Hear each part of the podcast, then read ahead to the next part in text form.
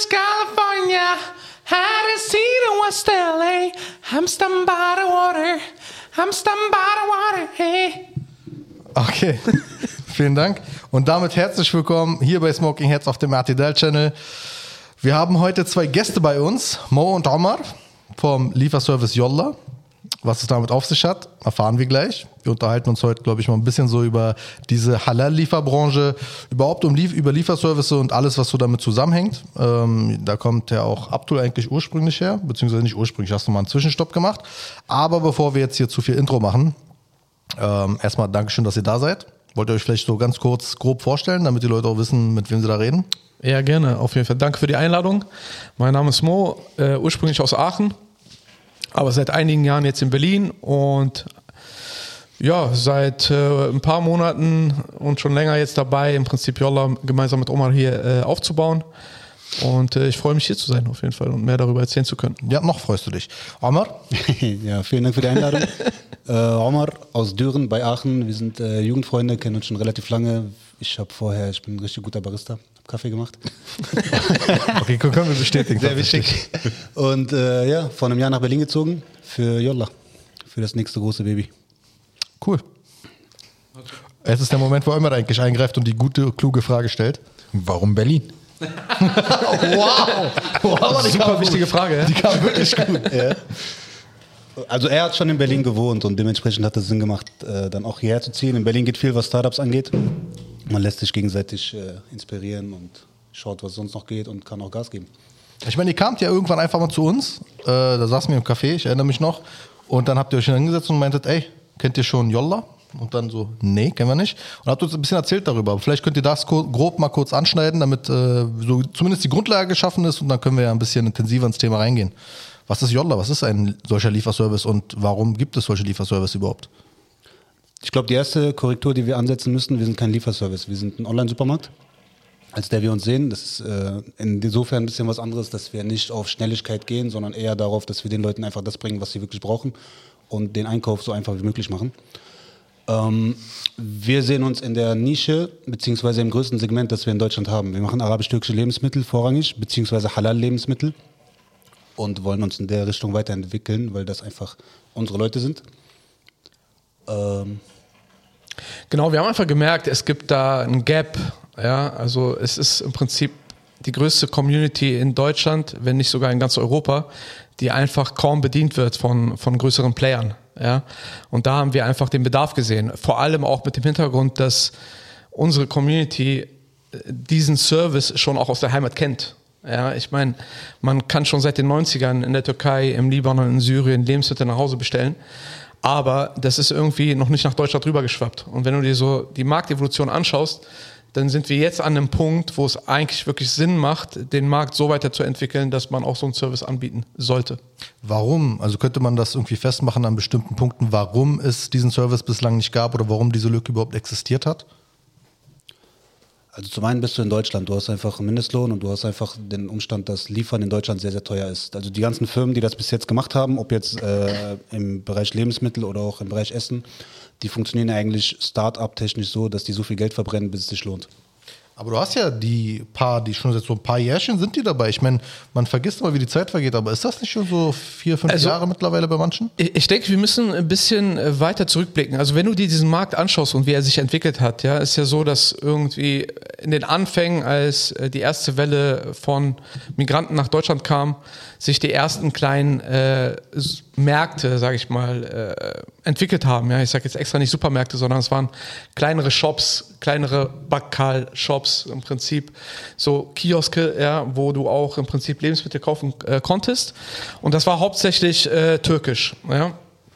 Das hat sich dann immer weiterentwickelt, immer mehr Produkte wurden importiert, immer mehr Produkte wurden auch in Europa äh, hergestellt, ja, und der Markt hat sich dann immer weiterentwickelt. Später kamen dann äh, die ersten Wellen an Arabern hinzu und die haben dann ihre Produkte äh, mit in diesen Markt gebracht, ja, und den Markt somit erweitert. Also wenn wir zum Beispiel zurückblicken in die Zeit, wo wir nach Deutschland gekommen sind, da war der Markt in einer Phase wo es wirklich nur türkische Produkte gab. Wir mussten Produkte selber noch zu Hause herstellen. Sowas wie Labne, sowas wie Halloumi, mussten wir einfach zu Hause herstellen. Oder ja. einfliegen selber. Oder einfliegen Tasche. selber. Ja, ihr ja, ihr man kennt das ja, man, man, man nimmt eine extra Tasche mit, die ist leer, ja, und dann kommt man zurück mit einer vollen Tasche. Ja. Am besten packt man diese Tasche auch noch äh, hier, äh, wie heißen diese Nussecken nochmal? Von Aldi? Ah, auf dem Hinflug, ja. Auf dem Hinflug, genau. Nussknacker. Nussknacker, genau, Nussknacker. Ja, die nimmt man am besten auch noch mit für die Familie. Ähm, genau, aber der, der Markt war da in, äh, in dieser Phase. Dann gab es im Prinzip die arabische Welle, die arabischen Produkte kamen dazu. Dann haben sich erst die ersten Ketten gebildet. Ja, also die ersten Supermärkte, die angefangen haben, sich zu professionalisieren. Ja, einen zweiten Laden aufgemacht, einen dritten Laden aufgemacht, ja. Äh, angefangen auch ein paar Prozesse irgendwie zu digitalisieren und Es so gibt, weiter. es gibt Ketten in Deutschland? Es gibt, ja, also in Berlin hast du auf jeden Fall ein paar, ja, unter anderem Bolu und Eurogida. In Köln hast du Karadak. Ja. Basam gibt es auch in Berlin. Und Azam, genau, Azam ist auch in Berlin.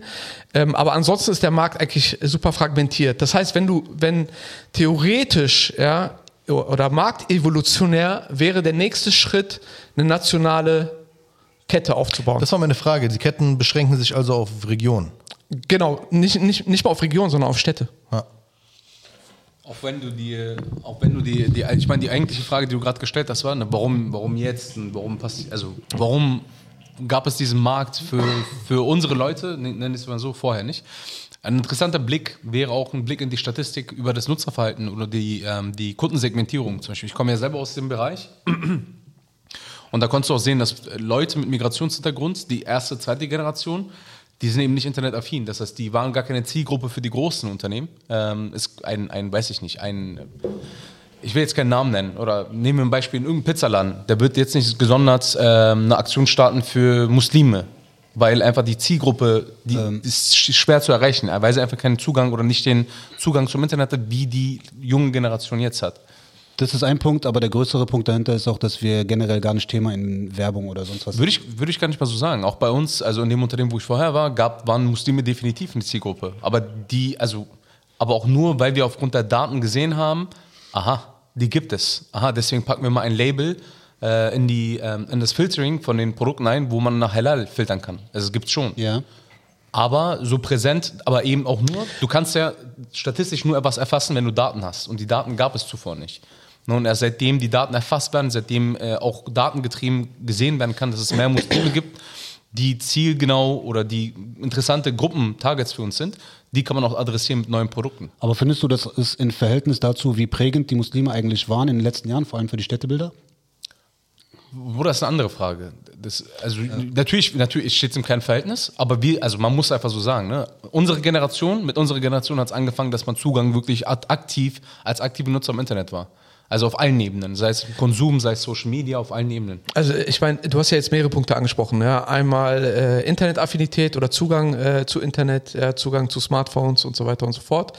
Ähm, aber auch die Community an sich. Also, Du hast ja mehrere Faktoren, warum es jetzt Sinn macht. Einmal das, was ich vorhin erklärt habe, ja, dass wir jetzt evolutionär in Anführungsstrichen an so einem Schritt oder an einem an einem Punkt sind, ja, wo theoretisch eine nationale Brand entwickelt werden müsste. Ja, das kannst du auch offline machen. Du kannst stationär äh, irgendwie das Aldi für türkisch-arabisch aufbauen. Ja, oder du gehst direkt digital. Dann der andere Punkt ähm, ist halt Internetaffinität. Ja, klar, wir haben jetzt die Infrastruktur. Ne? Wir haben, jeder besitzt mittlerweile ein Smartphone, jeder weiß, wie man ein Smartphone bedient, ja. Jeder weiß im Prinzip, je, es ist super einfach zu, zu, zu bestellen. Ja. Äh, dann kommt hinzu, dass natürlich die Corona-Pandemie auch im Prinzip einen starken Einfluss darauf hatte, ja, dass Online-Einkaufen stark gewachsen ist einfach in den letzten Jahren. Und nicht nur E-Commerce, sondern es hat auch Einfluss äh, auch gehabt auf Grocery Shopping, ja, auf Lebensmittel. Ja, da haben wir mittlerweile eine äh, Online-Penetration von 10 Prozent. Ja, das war vor Corona äh, viel geringer. Ja. Äh, das heißt, auch die Pandemie hat dafür gesorgt, dass da die Nachfrage einfach gestiegen ist.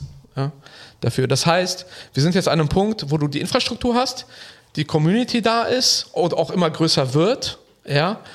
Ähm, und auch im Prinzip äh, diese Online-Penetration immer höher wird. Und einen Punkt hatte ich, hatte ich ganz vergessen, ähm, dass auch einfach türkisch-arabische oder Halal-Lebensmittel immer mehr ankommen. Ja, nicht nur bei uns, sondern auch mittlerweile auch im Mainstream. Ja? Äh, Viele greifen auf unsere Lebensmittel zurück oder haben Bock auf unsere Lebensmittel. Ja? Ich meine, jeder kennt mittlerweile Halloumi, jeder kennt Falafel, jeder kennt Hummus. Das sind mittlerweile nicht äh, Lebensmittel oder Gerichte, äh, die große Fragezeichen äh, erzeugen, ja? sondern eigentlich mittlerweile sogar fest etabliert sind. Ähm, wir haben ja, also du meinst ja ganz am Anfang, in der Heimat ist es gang und gäbe, dass man da eben, also online bestellen war es jetzt erst nicht, aber es war halt immer so mit einem Telefon im, im Markt um die Ecke oder in der Nachbarschaft einfach anrufen und ein kleiner Junge ist rumgeflitzt mit seinem Fahrrad und hat dann Lebensmittel gebracht gehabt.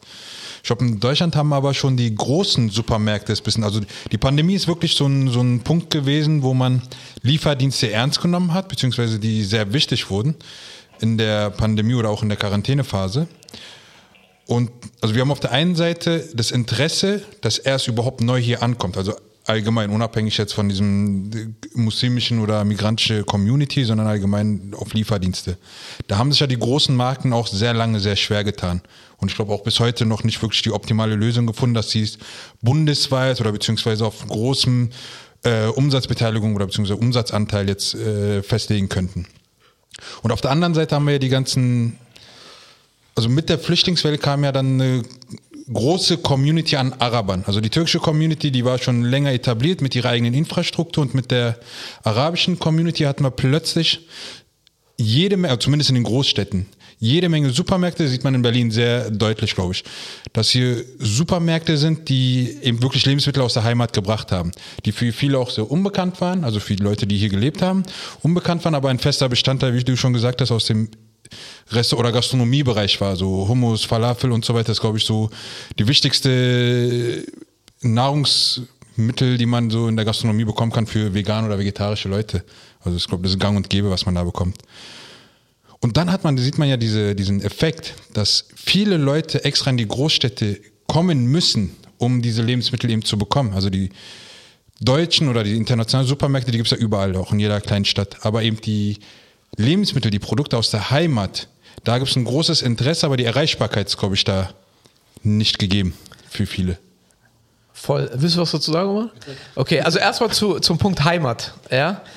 Ähm, das ist so, das, da, da frage ich mich immer, okay, wa- was heißt, äh, was heißt Produkte aus der Heimat? Weil am Ende ist Deutschland meine Heimat.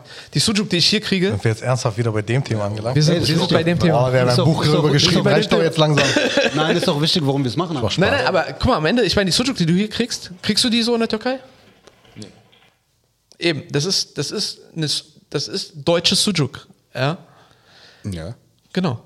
Also es ist im Mit Prinzip türkischem Migrationshintergrund. Nee, ich will nur damit sagen, natürlich hast du Produkte aus der Heimat, ja, aber viele Produkte werden mittlerweile auch einfach in Deutschland oder im europäischen Ausland hergestellt, ja, und auch teilweise viel besser hergestellt und in besserer Qualität. Die aber immer noch nicht in den deutschen Supermärkten zum Beispiel alle landen. Genau, äh, es gibt natürlich einige deutsche Supermärkte, die, äh, ne, muss man natürlich auch äh, fairerweise sagen, die haben äh, arabische und türkische Produkte. Ja, also du findest äh, Hummus, auch guten Hummus, du findest äh, auch Egetürk, Sucuk und so weiter äh, in den deutschen Supermärkten, aber, aber nicht überall, klar. Ähm, aber ja, mit einer Sache hast du recht, äh, der Zugang zu diesen Lebensmitteln ist natürlich nicht der gleiche, ja, wie, wie im Mainstream-Markt. Also in Berlin haben wir es natürlich gut. Ja, an, an jeder Ecke hast du irgendwie einen türkischen Supermarkt oder einen arabischen Supermarkt. Berlin ist nicht Deutschland. Genau, das ist der Punkt. Wenn du jetzt halt außerhalb von Berlin bist, ja, also in Großstädten wie Köln, ja, in, äh, in, in Hamburg und so weiter, hast du natürlich deine, deine Märkte oder vielleicht auch so, sogar noch lokale Ketten. Aber wenn, wenn du in kleineren Städten unterwegs bist, äh, wird der Zugang zu diesen Produkten natürlich schwieriger. Ja, das heißt, das Problem, was wir lösen, ist nicht unbedingt dieses, hey, ich bin einfach nur zu Hause und ich habe gerade keinen Bock einzukaufen und ich bestelle mir jetzt mal mein Lebensmittel nach Hause, weil ich keinen Bock habe, irgendwie äh, äh, zehn Minuten äh, zum nächsten Rewe oder zum nächsten Aldi zu laufen, sondern wir lösen das Problem des Zugangs erstmal. Ja? Dass du überhaupt Zugriff kriegst zu, diese, zu diesen Lebensmitteln. Was, also wenn wir jetzt mal konkreter versuchen, das zu benennen, was sind denn diese Dinge, zu denen man wenig Zugang hat? Also Sujuk, wie gesagt, gibt's. Ist es, Ulu- Uluda ist jetzt kein Geheimnis mehr oder irgendwas so. Was ist es? Kann man das, kann man das benennen oder ist es jetzt irgendwie abstrakter? Also guck mal, darf man die Supermärkte nennen? Ja. Ja, wenn, doch. wenn, man, wenn man in den Rewe geht, ist im Vergleich zum arabischen Supermarkt, wie wenn du in ein Museum gehst. Ja, das heißt, wenn du jetzt arabisch-türkisch einkaufen möchtest, hast du A, das Problem Parkplatz erstmal. Du hast das Problem im Supermarkt selber, es ist relativ chaotisch. Du hast das Problem, die Produkte wechseln ständig, die äh, Preise wechseln ständig, die Verfügbarkeit wechselt ständig.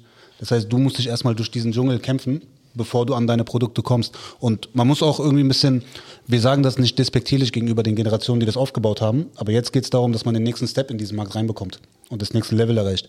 Und das ist halt, was wir sagen, wo wir ansetzen müssen und sagen, ey, das Einkaufserlebnis muss einfacher werden. Es muss möglich sein, immer mit Karte zu zahlen oder mit anderen Zahlungsmitteln oder was auch immer.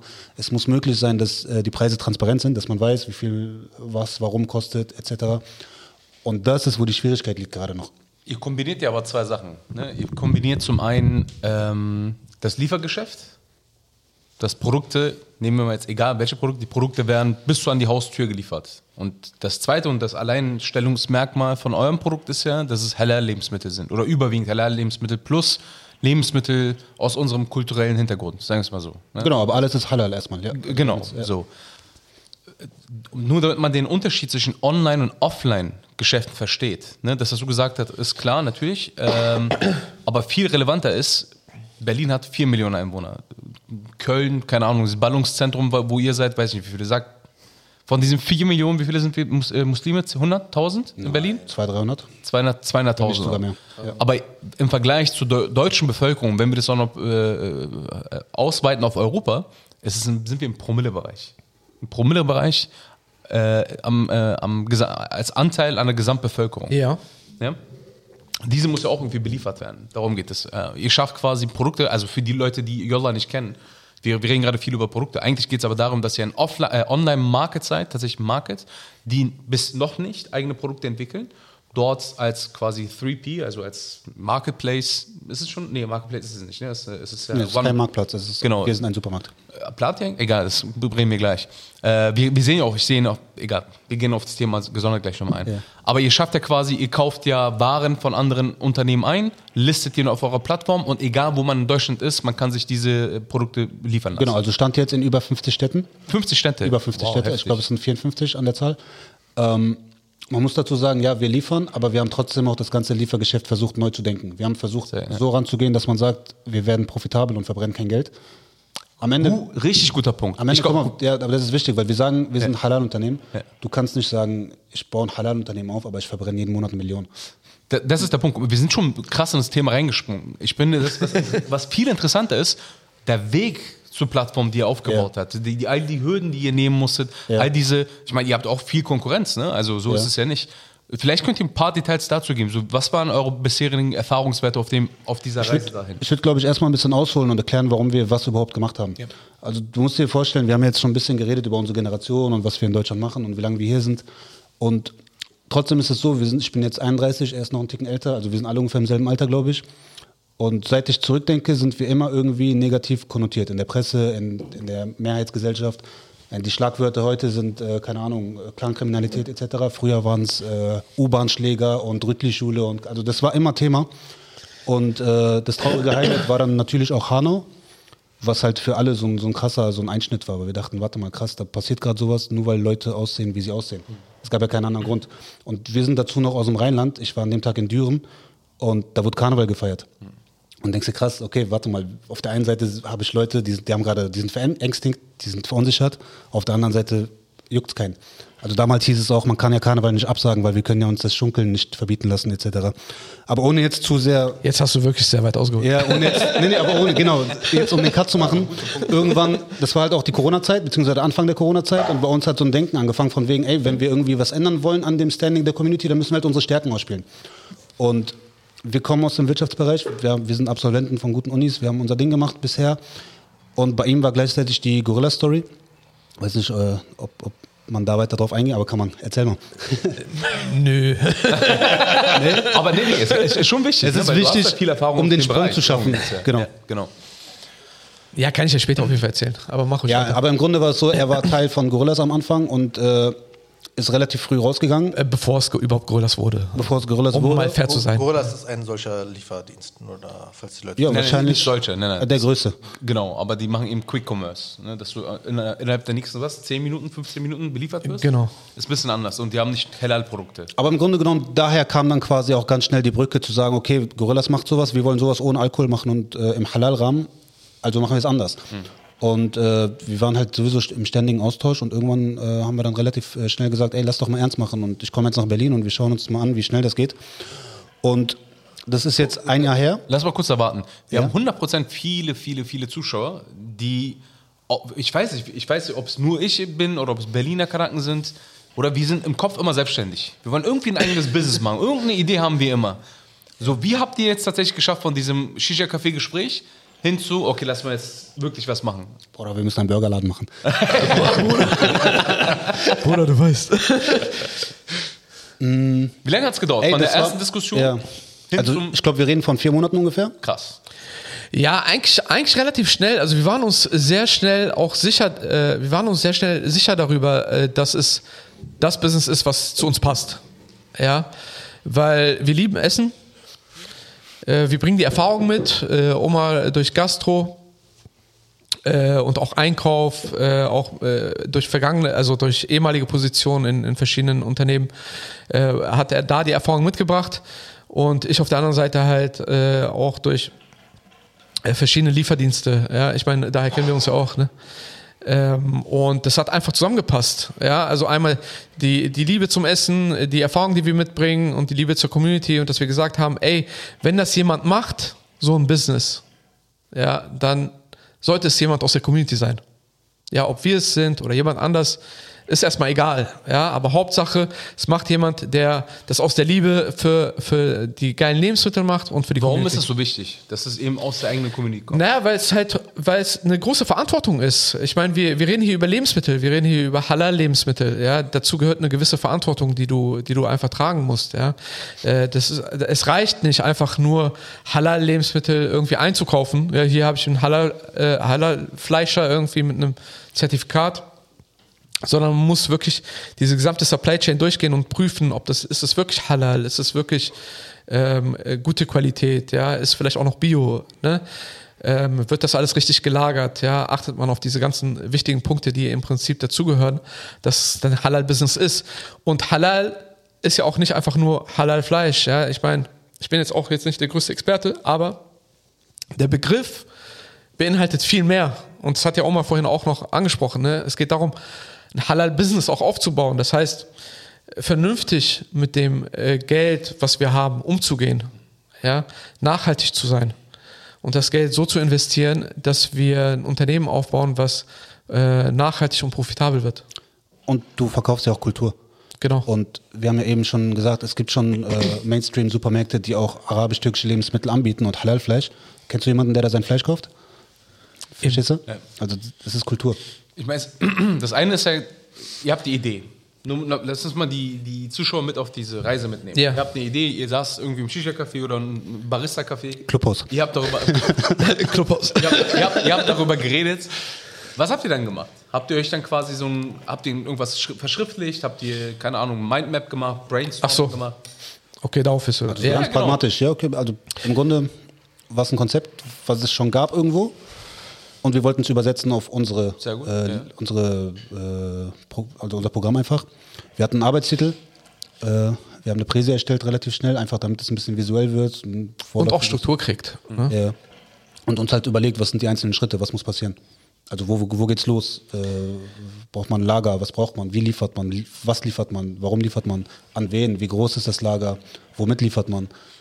Ähm, wen braucht man? Also okay, wir sind jetzt zu zweit, zu dritt. Wer ist der vierte? Wer ist der fünfte? Wer ist Wusstet der ihr von sechste? Anfang an, dass es kompliziert wird? Und war es am Ende auch dann so kompliziert? Es war noch Ja, viel doch schlimmer. schon. Also natürlich gibt es ähm, Herausforderungen, die du erwartest. Ja? Ihr habt ja, man, man muss auch sagen, ne, ihr habt eines der kompliziertesten Geschäftsbereiche ausgewählt. ja Von, von den kommt drauf an, äh, aus welcher Perspektive das Ja, wenn man- du zum Beispiel so ein Business Process Modeling aufsetzt und wirklich von euer gesamtes Geschäftskonzept sowie unter mit allen Subprozessen aufzeichnen würdet, es wäre unfassbar lang. Weil ihr habt so viele Unterprozesse, Also sei es von der Beschaffung der Produkte, sei es von der Customer Journey, sei es von Lieferung, sei es von alles drum und dran.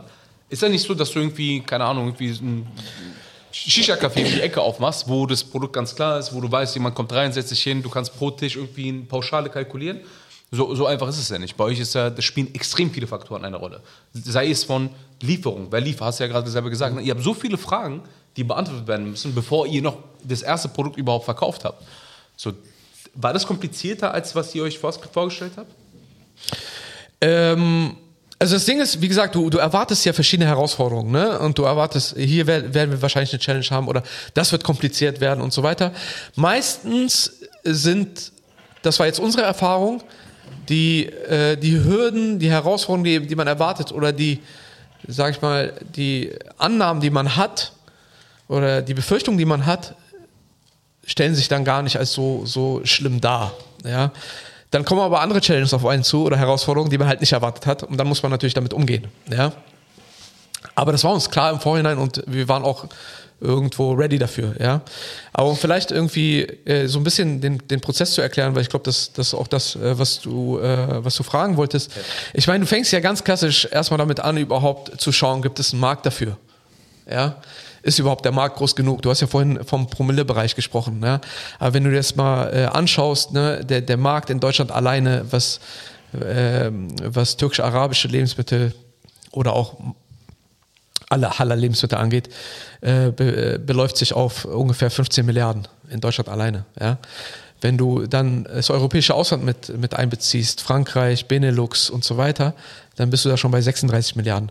Und wir sprechen halt hier wirklich nur von den Hauptkonsumenten, also die Leute aus der Community, die hauptsächlich Halal konsumieren. Dazu Wir kommt, das ist, sorry, das, das ist das einzige Segment, was äh, steigt. Genau. In Deutschland.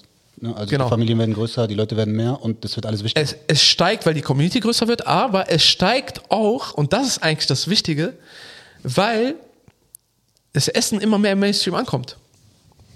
Ne, also das, ich meine, Italienisch ist ja beispielsweise schon einfach mitten in der Gesellschaft da. Ja? Ja, jeder kennt Pasta, jeder macht Pasta zu Hause. Ne? Wir gehen davon aus, das Gleiche wird mit türkisch-arabischem Essen passieren. Ja. Irgendwann wirst du den arabischen Basmati-Reis, ich meine, den kriegst du ja mittlerweile schon, äh, den, den arabischen Reis, ja, äh, die, die Kichererbsen, äh, den türkischen Paprika, Paprikamark, ähm, die Spitzpaprika und so weiter, die wirst du äh, in einigen Jahren im Mainstream-Markt finden. Ja. Ähm, aber um zurückzukommen, auf, auf jeden Fall, ähm, Ganz Erstmal, kurz, ja. du hast einen guten Punkt gesagt. Was ist denn, was ist denn der Alleinstellungsmerkmal? Weil, weil du gerade gesagt hast, dass zum Beispiel ein, wir haben jetzt den Namen schon gesagt, Rewe hat auch Kichererbsen. Ein Rewe hat vielleicht auch irgendein Produkt, was eben schon Mainstream geworden ist. So, was ist der Alleinstellungsmerkmal von Yolla? Das Alleinstellungsmerkmal von Yolla.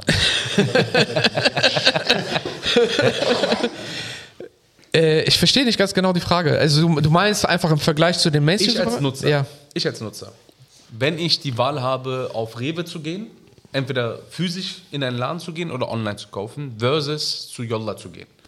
Warum sollte ich zu Yolla gehen? Naja, also du kriegst die Kichererbsen natürlich auch bei Rewe. Ja, aber sind das die Kichererbsen, die du halt brauchst, um deinen Hummus oder deinen Falafel zu machen? Das ist erstmal die Frage. Wenn ich ja? jetzt einfach nur so zu Rewe gehen würde und die Zutaten einkaufen würde, die vom, von denen meine Mutter oder meine Frau sagt, diese Zutaten müssen wir holen, ich würde so Ärger kriegen. Also ich Wahrscheinlich. Mich, ich Also noch mich die selbst, Lebensmittel aus der Heimat. ich würde mich selbst anmeckern sogar. Also weil wahrscheinlich. tatsächlich gibt es einfach extreme Unterschiede. Ich, Genau. Das merkt man ja bei jedem. Die Also allein, Kichererbsen aus der Heimat sein. nee, es muss auch, also manche Ja, Haushalte haben bestimmte Firmen, wo sie nur das und das von kaufen und schlichtweg Qualität bei vielen Dingen. Also Gewürze. Fangen wir bei Gewürzen an. natürlich. Du kannst Gewürze einkaufen im Supermarkt, das Dreifache ausgeben am Preis erstens, die dann auch noch schlechter sind, meiner Meinung nach. Oder du gehst halt zum türkischen oder arabischen äh, Super, äh, Supermarkt und äh, holst dir die günstiger und besser. Du hast natürlich bei jedem Produkt hast du Qualitätsunterschiede, ja, äh, und auch andere Merkmale, äh, in denen sich die Produkte unterscheiden. Ja. Äh, Kichererbsen ähm, haben verschiedene Größen. Die gibt's getrocknet, die gibt's vorgekocht, die gibt's in Dose, die gibt's in einem Glas. Die gibt's, also da sprechen wir nicht einfach nur von Kichererbsen, ja, da sprechen wir von, von verschiedenen. Ja. Ähm, und da musst du natürlich ganz genau wissen, hey, welche brauche ich für, für was? Ja, wenn du Falafel machen willst, dann holst du dir nicht vorgekochte Kichererbsen beispielsweise, ja, sondern du holst getrocknete, die du über Nacht einweichen äh, solltest mit, äh, mit äh, Backpulver oder Natron. Ja. Jetzt will ich nicht zu sehr ins Detail gehen, aber ja, auf jeden Fall gibt es Unterschiede. Ähm, Genau, das ist der Punkt, Ja. was, worauf ich hinaus wollte. Ne? Genau. Dass ihr seid die Experten auf diesem Gebiet. ja, So, natürlich. Punkt. also äh, wie- ich glaube, das hat man auch jetzt gemerkt, hoffe ich. Ja, aber ke- kennt ihr diese, kennt ihr diese. Aktionswochen bei Lidl oder bei irgendeinem anderen äh, Discounter, wo die irgendwie irgendein, irgendeine Kultur besonders hervorheben Ja, wollen? ja, ja. Oder Mexikanische Woche. Oder, äh, es gibt auch türkische Wochen manchmal. Lost Woche. wenn, wenn du manchmal diese Produkte kaufst, Ja. du siehst, es, es wurde nicht von unserer Community entwickelt. Die kommt auch nicht aus unserer Community, sondern die wurde einfach von einem Marketing-Team von diesem großen Konzern entwickelt. Nicht für uns. Es Ja. schmeckt nicht so, Ja. es riecht nicht so. Genau. Punkt. Genau. Ich meine, äh, das, das hast du ja in, in jedem Markt. Ne? Ich meine, es gibt ja auch so einen kleinen mexikanischen Supermarkt in Prenzlauer Berg. Bei dem sind die Tacos auch einfach äh, tausendmal geiler, als wenn du sie irgendwie in, bei Rewe holen würdest, ja, oder die Chilis, die er anbietet. Oder? Ja, auf jeden Äh, Fall. Also ich meine, äh, äh, und darum geht's, ja. Wir, wir kennen uns halt, im, wir kennen uns mit, mit, mit diesen Lebensmitteln aus, äh, weil wir mit diesen Lebensmitteln aufgewachsen sind. Wir sind mit diesen Lebensmitteln groß geworden. Wir haben sogar teilweise dabei geholfen, diese Lebensmittel herzustellen zu Hause. Ja, also für uns ist das nicht einfach nur Lebensmittel einkaufen und hey, ich mach mal hier irgendwie ähm, äh, ein Dinner ja für ein paar Freunde, sondern äh, die die Essenskultur ist ist glaube ich bei uns einfach ein bisschen äh, geht mehr in die Tiefe. Ja. Ähm, aber um auf deine Frage zurückzukommen, ja, also ganz klassisch einfach zu schauen, ey, äh, ist da überhaupt ein Markt für da? Ähm, sind die potenziellen Kunden, die wir ansprechen, sind die bereit dafür? Ja, Bereit oder bereit? Bereit. bereit. Bereit sind wir. Aktion. genau. Äh, sind die bereit dafür? Haben die Bock darauf? Ist der richtige Zeitpunkt? Ja. Und dann musst du eigentlich relativ sch äh, schnell auch gucken, ist es ein Business, was du irgendwie äh, profitabel gestalten werden kannst? Ja. Und dann gibt es da halt verschiedene Faktoren, die du anschaust. Da geht, dann gehst du halt schon mehr in, in Richtung. Aber du hast schon recht. Also ein Punkt ist auf jeden Fall, dass man irgendwann einfach, einfach sagen muss, ey, wir legen jetzt los. Du musst den Schalter umlegen, ja. Es muss einfach aus einer Idee oder aus einem Projekt, in Anführungsstrichen, was auf dem Papier stattfindet, muss Realität werden. Und das so schnell wie möglich, weil du lernst gemeinsam mit deiner Kundschaft und mit deinen Partnern und einfach indem du das umsetzt. Ihr habt ja umgesetzt. Wenn ich jetzt Geld hätte, und das habe ich nicht, und das ist äh, wieder ein Aufruf übrigens, uns auf RTL zu unterstützen. Aber wenn ich jetzt wirklich Geld hätte und äh, ich meine, das war ein super Startup-Talk, meiner Meinung nach, ich kenne mich jetzt nicht natürlich so gut aus, ich weiß nicht, ob das die perfekte Präsentation war, aber für mich war sie gut, würde ich jetzt investieren. War es für euch genauso leicht, Leute zu überzeugen, wie ihr mich gerade überzeugt habt? Also haben Leute verstanden, was ihr gesagt habt, ab dem Moment, wo diese Idee real wurde? Gab es diese Investoren, die einfach gecheckt haben, ach krass, ja, macht Sinn. Natürlich nicht alle. Ja, es gab einige, die, äh, es relativ schnell verstanden haben. Ja, aber auch bei anderen, bei, bei vielen war es aber auch so, dass wir überhaupt erstmal diesen Markt erklären mussten.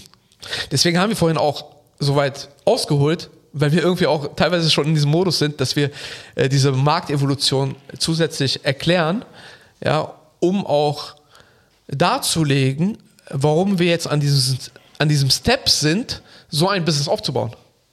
Ja. Ähm, Vor allen Dingen noch, noch zu dem Punkt mit Investoren. Ne? Das ist, ihr, ist selbstfinanziert alles, ne?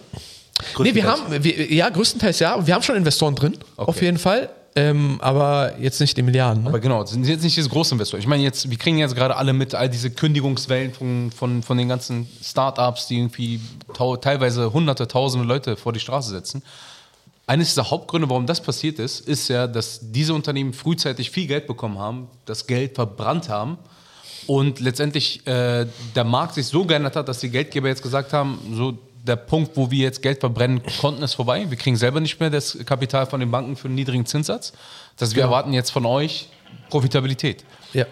Und deswegen haben viele dieser Unternehmen realisiert, oh shit, okay, kriegen wir gar nicht hin, weil wir sind gerade nur darauf ausgelegt, wie du es vorhin gesagt hast, äh, Geld gerade nur zu verbrennen. Und äh, ich glaube, diesen, dieses, dieses Desaster habt ihr auch voraus, vorausschauend vermieden, indem ihr einfach nicht in diese Falle getappt seid mit diesen großen Investments. Und vor allen Dingen, das habe ich auch bei vielen Unternehmen gesehen, wo wir investiert haben, du verkaufst so ein Stück deiner Seele, wenn du dein, wenn du so ein Rieseninvestment aufnimmst, weil die Investoren haben gewisse Erwartungshaltungen, die kommen dann mit ihren, weißt du, mit diesen Konzerngedanken, macht es doch lieber so, macht es doch lieber so. Und ich glaube, bei eurem Produkt ist eben sehr, sehr wesentlich, dass dieser Kern und nicht, nicht nur das Branding, sondern dieser Charakter äh, beibehalten bleibt. Ja, wir sind die Antithese. Also, also um es blöd auszudrücken, wir würden auch gerne einen großen Investor drin haben. Ne? Und Würdet ihr? Wir sind offen dafür. Wir würden dem aber auch genauso knallhart sagen, guck mal, wir, wir sind nicht hier, um mit aller Kraft zu wachsen. Wir sind hier, um Genau. ein gesundes Business aufzubauen. Wir sind aus einer Schule, da kauft man eine Cola für 20 äh, Cent und verkauft die für 40. Und nicht aus der Schule, wo man die für 10 Cent verkauft, damit man 10 neue Kunden bekommt. Genau. Und das ist schon wichtig, denen auch zu sagen, Sehr- ey, sehr wir wollen, wir wollen konsequent sein, wir wollen wachsen, wir wollen aber profitabel wachsen und wir wollen vor allem so wachsen, dass wir auf eigenen Beinen stehen. Dafür braucht es Investoren, deswegen sind Aber wir auch- sind auch picky.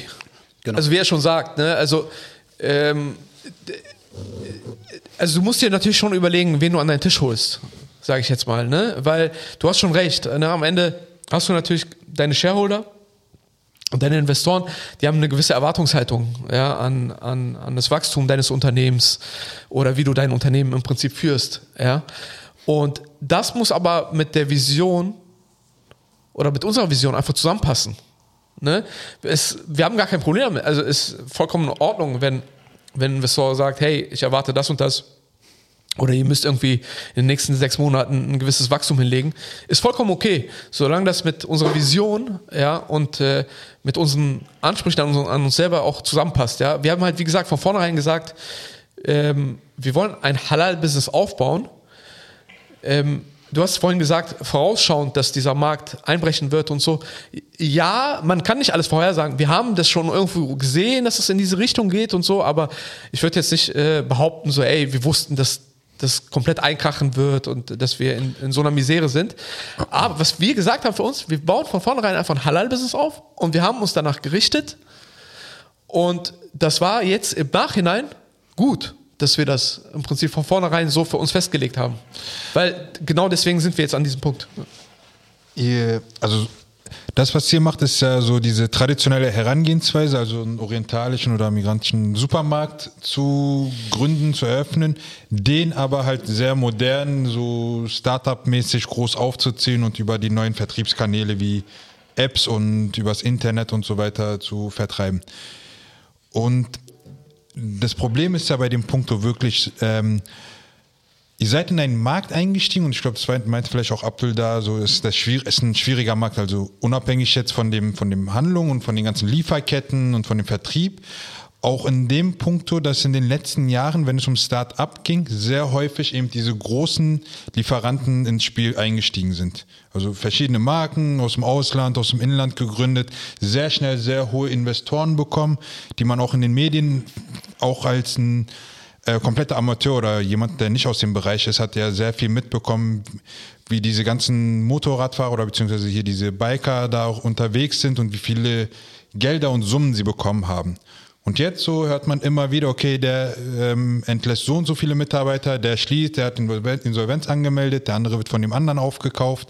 Und da kommt ihr jetzt wirklich und sagt, hey, alles das, was die anderen nicht geschafft haben, also um profitabel zu werden, seid ihr jetzt gerade mit dem Punkt, ey, wir haben ein Konzept, der ist profitabel, aber ihr seid in einem Markt gerade eingestiegen oder beziehungsweise ihr befindet euch jetzt an einem Tisch, wo die Investoren wahrscheinlich nicht so viele Gedanken gemacht haben wie ihr, die dann sagen, Alter, so schön und gut, aber ich verstehe das Konzept nicht, weil wir haben schon so viel Geld da verballert oder beziehungsweise da wurden schon so viele Gelder ähm, in dem Markt einfach verbrannt.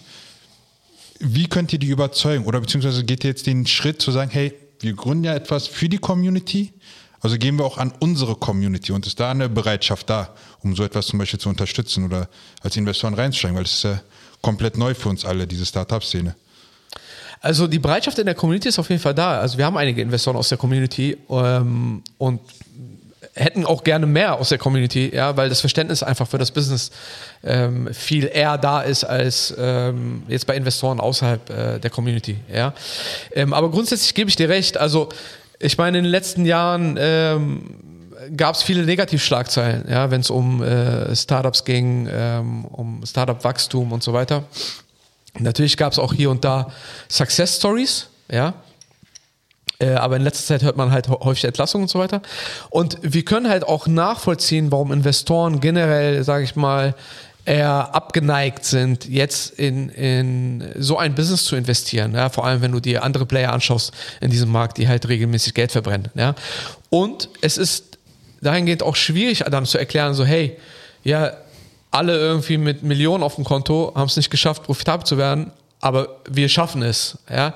Das kommt jetzt beim Investor erstmal so ein bisschen Großkotzig, überambitioniert. ja, überambitioniert, großkotzig rüber, ja. Ähm, aber wir haben ein, wir haben ein Konzept dafür, wir haben einen Plan dafür, wir haben ähm, auch schon bewiesen, dass es möglich ist, ja. Und wir haben einfach ein Businessmodell geschaffen, was sehr lean läuft, kostentechnisch und ähm, ein Businessmodell, was sich einfach von den anderen Modellen unterscheidet und deswegen auch profitabel werden kann. Kann man an der Stelle eigentlich konkrete Zahlen auch nennen? Ich meine, einige sind ja bekannt. Es gibt einige der großen Akteure, da ist bekannt, wie viel sie pro Bestellung verbrennen. Da ist bekannt, wie viel reingepumpt wurde von großen Konzernen. Äh, Ich, ich glaube, ich habe bis jetzt noch von keinem solchen, solcher Online-Lieferservicen gehört, die nicht pro Bestellung Geld verbrennen, also prinzipiell, egal was bestellt wird, egal wie viel bestellt wird, das Geld verbrannt wird, beziehungsweise das heißt egal wie viel, also durchschnittlich. Ähm, könnt ihr also mit Sicherheit sagen, dass ihr es nicht macht? Verbrennt ihr nicht?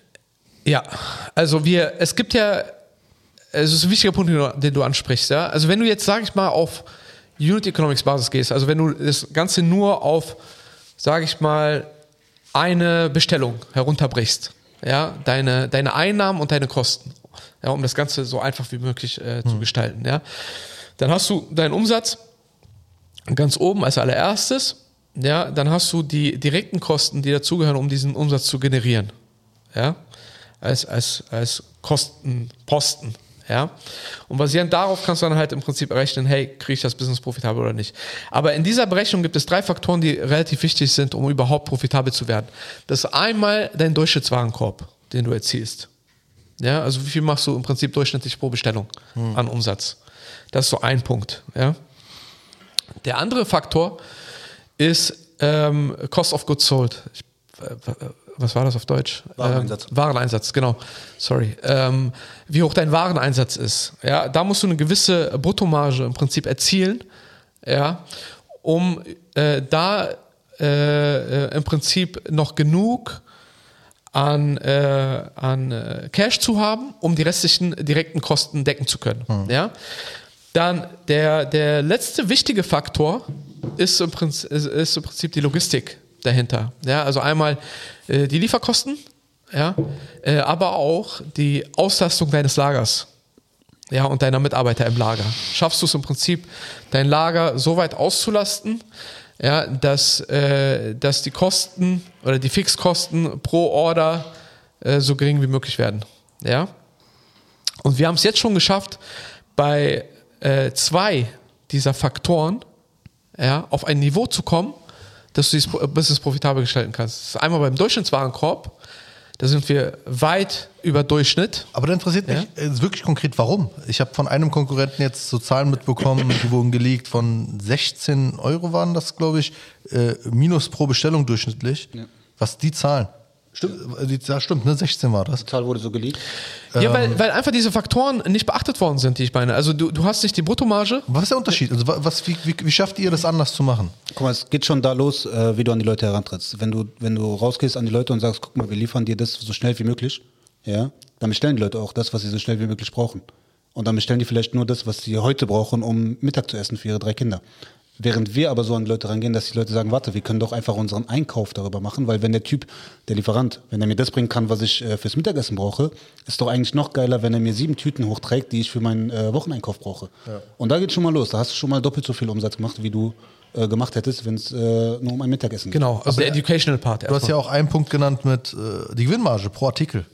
Aber Also ich kann, ich kann mir das schwer, ich kann, ich kann mir das nicht erklären, Also weil normalerweise, genau, du, du machst ja, also die Zahlen, die ich so als Laie jetzt hier und da so mitbekomme, du machst schon manchmal das Doppelte an dem, was halt Ja, bei genau, also es waren. gibt- Aber es wie gibt- schaffen die das, das nicht zu machen? Ja, voll. Es gibt auf jeden Fall Produkte, wo du, äh, wo du deine 100% an Marge machen kannst.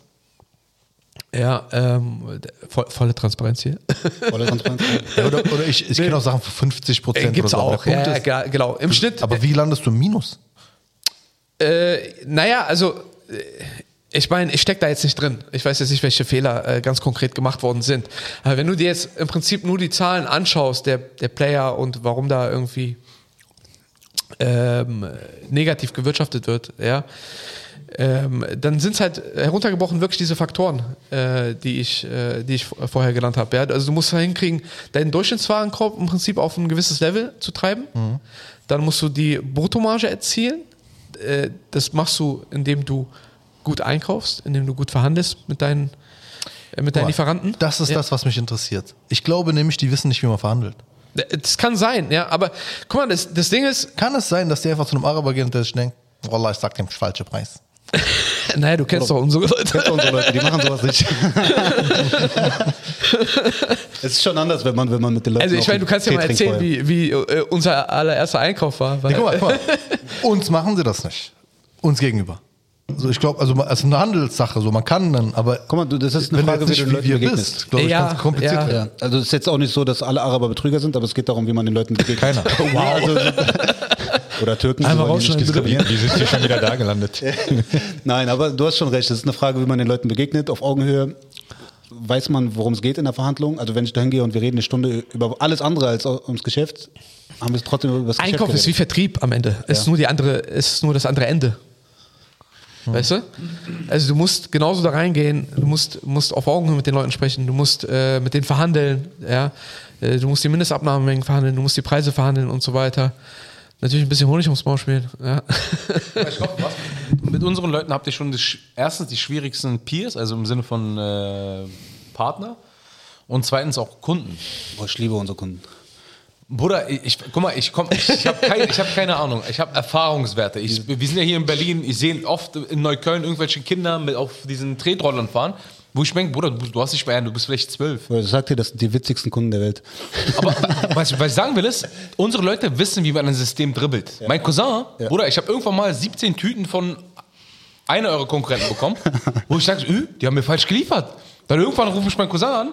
Ja, Cousin, ich habe ich hab, äh, 70 äh, Coupons und äh, Gutscheine aufgelöst und äh, ich habe nichts dafür bezahlt. Ich habe die Hops genommen. Ich habe die Hops genommen. Ja.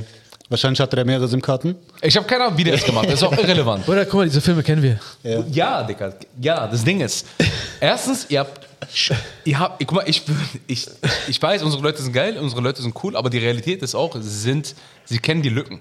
Ja. Sie kennen die Lücken. Das heißt, ihr könnt es euch nicht leisten, einen Fehler zu machen. Ihr könnt, ihr könnt, zum Beispiel, ich sehe auch andere Unternehmen, Bruder, die hauen teilweise 30 Euro Gutscheine raus. Ja. Wie funktioniert das? Weil wenn du, wenn du profitabel arbeiten willst, kannst du nicht 30 Euro Gutscheine raushauen. Irgendjemand muss hier 30 Euro bezahlen. So, das ist der Punkt. So, du verbrennst wiederum, davon verbrennst du wieder Geld. Das heißt, Hut ab erstmal, dass ihr überhaupt äh, Ey, auf, du hast auf recht. Augenhöhe mit den. Unsere äh, Kunden sind nicht einfach, aber es macht Spaß. Also wir hatten ein Beispiel, wir hatten mal Erzähl mal, Bruder, diese, diese Geschichte. Nee, also dieses, äh, also nicht einfach würde ich gar nicht sagen, ne? Also dieses, äh, ey, ich finde hier ein Loophole und ich finde da irgendwie, äh, macht ich, guck, Spaß. ich guck mal, wie ich die Hops nehme und so. Ich meine, das kennt ja jeder mal und das ist auch vollkommen okay, ja, ähm, wenn, wenn man das mal irgendwie macht und wenn die Möglichkeit da beherrscht. Aber aus Unternehmenssicht, ja, musst du natürlich schauen, dass du solche Lücken auch relativ schnell äh, schließt. Ich sehe das so, dass diese Leute, die sowas machen, eher so, ich sehe die als Whitehead-Hacker. Ja, Ja, die, die, genau. die, äh, Oder die, haben, die haben auch keine böse Absicht, ne? Also nee, ja nee, darum, die, ne? die, hey, da ist ein System. Es ist möglich, im Prinzip dieses System auszudribbeln. Ja. Und dann wird's gemacht. Ist ja klar. Ja, und das ist, ich würde jetzt auch gar nicht sagen, das ist unbedingt ein Thema in unserer Community. Das hast du überall. Ja, schon äh, verstärkt. Äh, schon Oder nein, verstärkt, ich, ich, aber, Als ich damals bei KPMG. Sorry, aber bei, guck mal, bei wir, wir, wir kennen das auch von, von ich, ich habe mal bei einer Beratungsgesellschaft gearbeitet, okay? Bruder, da war so ein richtiger Allmann. Da war, da war so ein richtiger Allmann, ja? Ja. Der kannte, ein, ein sehr guter Freund von ihm hatte ein eigenes Startup. Und der hat in diesem Startup eine, eine Lücke gefunden. Du konntest deine Wäsche waschen lassen, voll und kaum umsonst. Egal wie viel, okay? Der hat das Ding auf MyDeals gepostet. Ein eigener Freund, ein eigener Kumpel. Auf MyDeals gepostet. Und der Typ hat mehrere, weiß ich nicht, Zehntausende, vielleicht bis an die 100.000 Euro Verlust gemacht. Also es ist nicht nur unser Problem, ne? es gibt auch außerhalb Ja, ja, unserer Community ja, ja, Probleme. Klar. Bruder, was mich am meisten interessiert, sind diese Stories, die ihr habt von der Lieferung. Welche Menschen begegnet ihr? Wie sind diese Leute? Ich hab, du hast ja gesagt, sie sind süß. Ihr habt ihr ein paar Stories, die interessant sind? Guck mal, weil du auch gerade das mit den Gutscheinen angesprochen hast. Wir hatten einen, der hat uns äh, seine Bestellung geschickt. Und es war eine gute Bestellung. Ne? Wir reden hier von 70, 80 Euro locker. Viel Fleisch, viel hier und her. Am Ende schreibt der Jungs, äh, ich habe noch einen Gutschein, Jolla 10 oder so. es gab keinen Gutschein. Wir Also der, Gutschein also der hat uns geschrieben, ne? Ach echt? Der hat uns geschrieben. Jungs, ich habe noch einen Gutschein. Und wir mussten voll lachen. Wir saßen so im Büro, wir sehen das, wir mussten einfach lachen. Ich so, Bro, ganz ehrlich, für den Versuch, du kriegst einen Fünfer. Hier. Habibi. Und seitdem ist er so Stammkunde. Dann gibt es auch so Leute natürlich, die versuchen zu verhandeln auf einmal. Echt? Manchmal klappt, manchmal nicht. So, dann auch ständig. Also die bestellen und verhandeln, nachdem sie bestellt haben. weißt du? Also, ey Bruder, ich habe hier das und das bestellt. Kannst du gute Preis machen? Oder ob die es auch beim Amazon-Fahrer machen? Wie bitte? Ob die das auch beim Amazon-Fahrer Aber wer machen? weiß. Komisch, ja, aber einmal hat sich eine beschwert, die meinte, ey, das ist absolut nicht, was ich bestellt habe. Ich so, echt? Schick mal ein Bild. Dann hat sie ein Bild geschickt, was sie bekommen hat. Ich so, cool, und was wolltest du haben? Dann hat sie noch ein Bild geschickt. Ich so, aber Schwester, das ist dasselbe. das war genau dasselbe. Also die wollte Hähnchenschenkel und hat Hähnchenschenkel bekommen. So. Aber hat sie nicht mehr geschrieben. Nee, glaub, ist schon cool. Also macht schon, macht schon Spaß auf jeden Du Fall. hast mal einmal von einem Fall erzählt, wo die dir versucht hat, Restpost irgendwas zu verkaufen, irgendwas? Boah? Das äh, offline. Sag keinen Namen, ist ja egal. Ich so, guck mal. Warenwert 50.000. Du kriegst für 20. natürlich Okay. natürlich haben wir eingekauft. Will- Willkommen in Berlin. Krass, echt, ja. Heftig war, heftig. Ja, ja gab, schon, gab schon ein paar lustige auf jeden Fall. Aber so, am, Ende, am Ende, Berlin ist auch klein und die Community ist umso herzlicher. Also so, äh, wirklich auch, es macht Spaß. Es macht Spaß. Wir, haben, Ja, wir liefern ja auch selber größtenteils immer noch, weil es einfach Bock macht. Es wird demnächst anders laufen, wenn die App da ist, aber dann, äh, Wann geht's mit der App los? äh, ich glaube, wenn der Podcast rauskommt, ist die App schon da. Ja. Man kann die runterladen im App Store, im Google Play Store. Äh, ich würde mich freuen, wenn ihr mal reinschaut, wenn ihr vielleicht auch mal eine Bewertung abgibt. Safe. Ne, gucken, was man besser machen kann. Wie euch die Farben gefallen. Die Farben sind geil. Da bin ich richtig stolz drauf. Okay.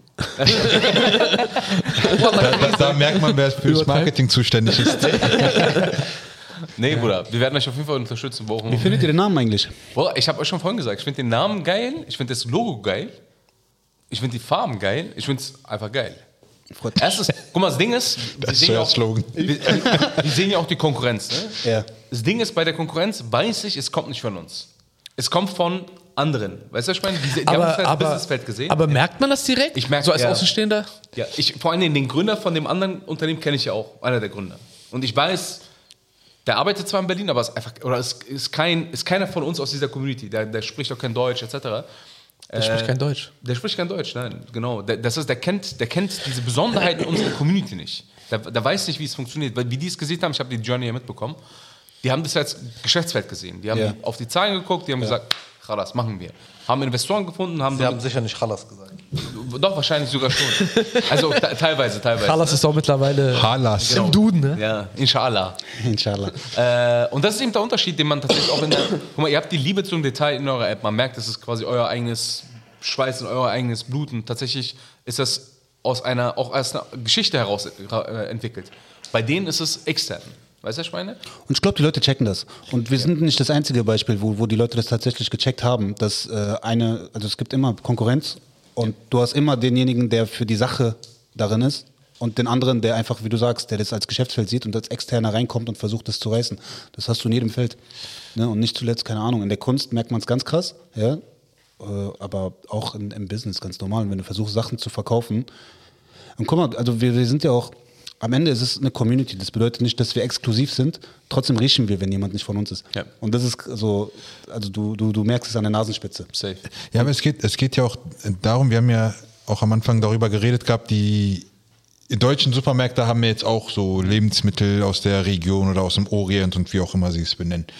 Aber du gehst ja trotzdem nicht jetzt bei dem deutschen Supermarkt, um deine orientalischen Lebensmittel zu holen, sondern gehst immer noch zu dem orientalen oder zu dem ähm, türkischen, arabischen, wie auch immer Supermarkt, weil du da einfach weißt, okay, die Ware, die hier ausgesucht wurde, hat eine bestimmte Qualität, die zu dem passt, was ich damit machen möchte. Also aus diesen Kichererbsen will ich das machen, aus diesen Auberginen will ich das machen, aus der Paprika will ich, keine Ahnung, mit Reis füllen und so weiter. Und das merkt man dann eben auch bei der Produktauswahl. Es, könnte, es ist dieselbe Kategorie, aber du merkst, sobald du jetzt bei zum Beispiel bei den anderen Lieferdiensten was kaufen möchtest, merkst du spätestens dann, wenn du jetzt die Waren einzeln aussuchst, okay, da ist irgendwas falsch ausgesucht. Es ist nicht das Produkt, was ich brauche. Es ist zwar vom Namen her dasselbe, aber es ist nicht dieselbe Qualität, Vers- die ich wollen würde. Genau, versucht mal irgendwo außerhalb von arabischen oder türkischen Supermärkten diese kleinen Zucchinis zu holen, die man füllen kann. Es gibt die Guter. Punkt, ja. Diese kleinen hellen. Ne? Also, Ja. Die heißen, ich, ich kenne auch kein anderes Wort für sie. Ne, Mini-Zucchini. Mini-Zucchini heißen sie? 4,98 Euro Kilo.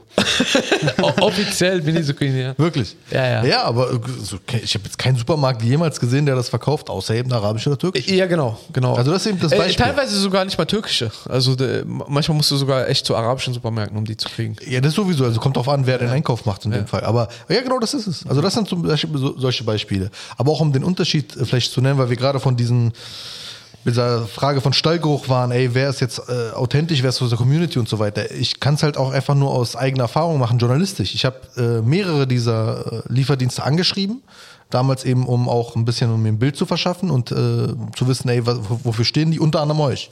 Ihr habt mir geantwortet und ihr kamt dann auch noch persönlich. Ähm, der andere hat einfach nicht geantwortet. Also schlichtweg nicht mal geantwortet. Außer, dass er mir davor irgendwann mal einen 25-Euro-Gutschein geschickt hat, wenn ich deren Seite poste.